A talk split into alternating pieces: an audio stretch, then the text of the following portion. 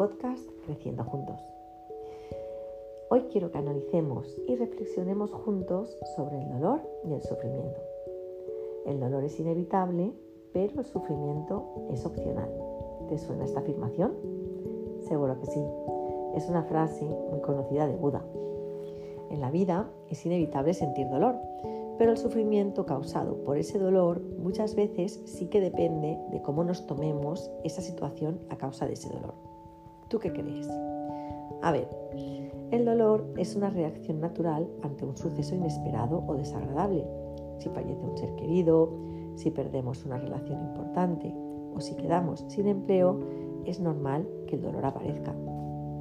En general, cualquier pérdida significativa cualquier situación en que nuestras expectativas se rompan nos va a generar dolor.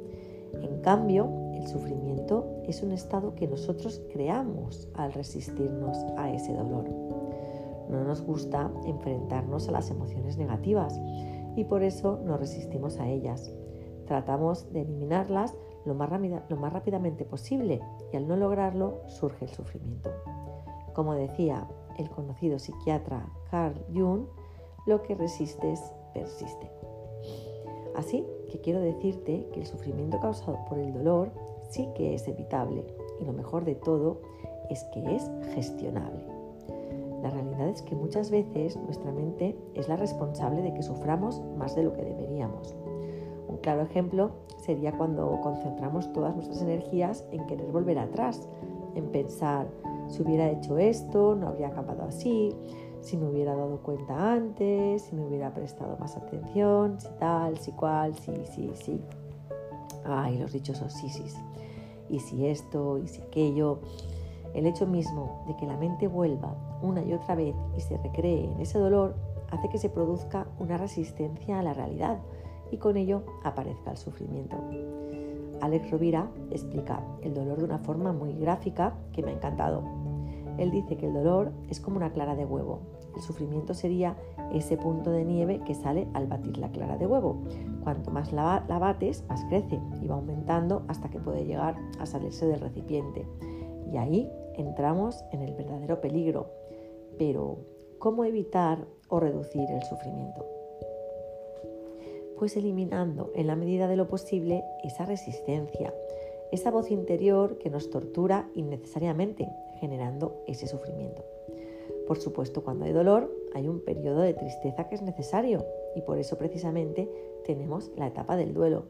Toda pérdida que cause dolor, por pequeña que sea, va acompañada de un duelo.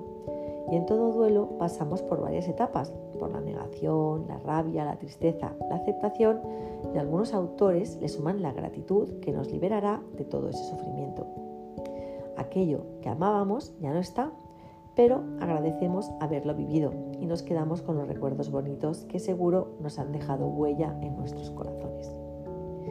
Y entonces podemos despedirnos con la herida cicatrizada y en gratitud y amor. Debemos aceptar que aquello que queríamos ya no está y dar gracias porque haya estado, haya dejado esa huella en nuestro ser para siempre. Y lo más importante de todo no debemos quedarnos con la voz interior torturante que incrementa el sufrimiento. Debemos mirar hacia adelante, porque la vida sigue y el tiempo que estamos resistiéndonos al cambio no vuelve.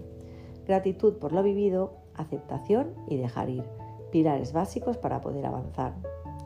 Así que recuerda que puedes escoger. Tú debes tener el control de la mente. No importa si toda tu vida te has visto inmerso en una enorme agonía ante cada contratiempo que ha surgido. Hoy puedes elegir cambiar esa realidad. Simplemente decide deliberadamente aceptar el dolor cuando se presente y aprende de él. No huyas, no te resistas a su presencia, permítete atravesarlo. Recuerda que está bien no sentirse bien a veces y que no existen atajos. De la misma forma, comienza a delimitar qué tipo de pensamientos permites en tu mente. Desecha aquellos que te hagan sentir una víctima de las circunstancias y sustitúyelos por otros que te permitan crecer. Cada adversidad contiene una lección, así que aprovechala. Y desde luego que hoy no puedo cerrar este episodio con otra frase que no sea la del principio de Buda. El dolor es inevitable, pero el sufrimiento es opcional. Muchas gracias y que tengáis un feliz y positivo día.